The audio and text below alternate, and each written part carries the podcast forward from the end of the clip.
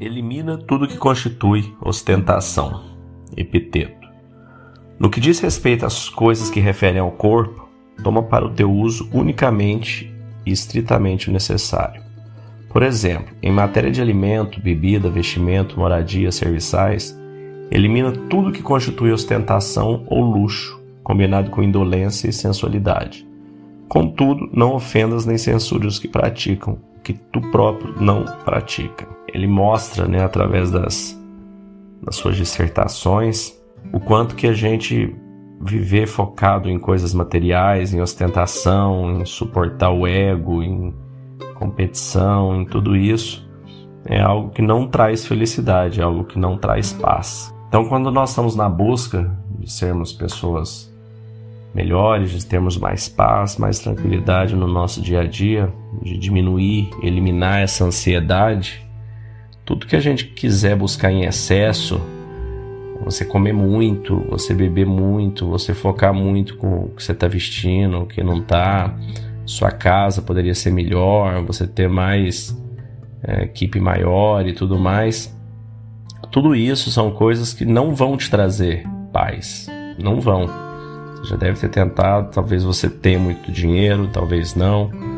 É, aqueles que têm sabem que quando esse excesso não é o que traz paz. Esse excesso traz conforto. No entanto, o conforto, tudo que você conquista também, traz ansiedade para você manu a manutenção daquilo tudo.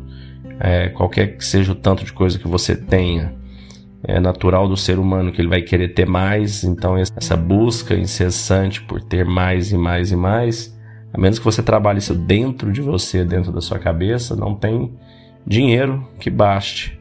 Não tem dinheiro, não tem fim essa ambição.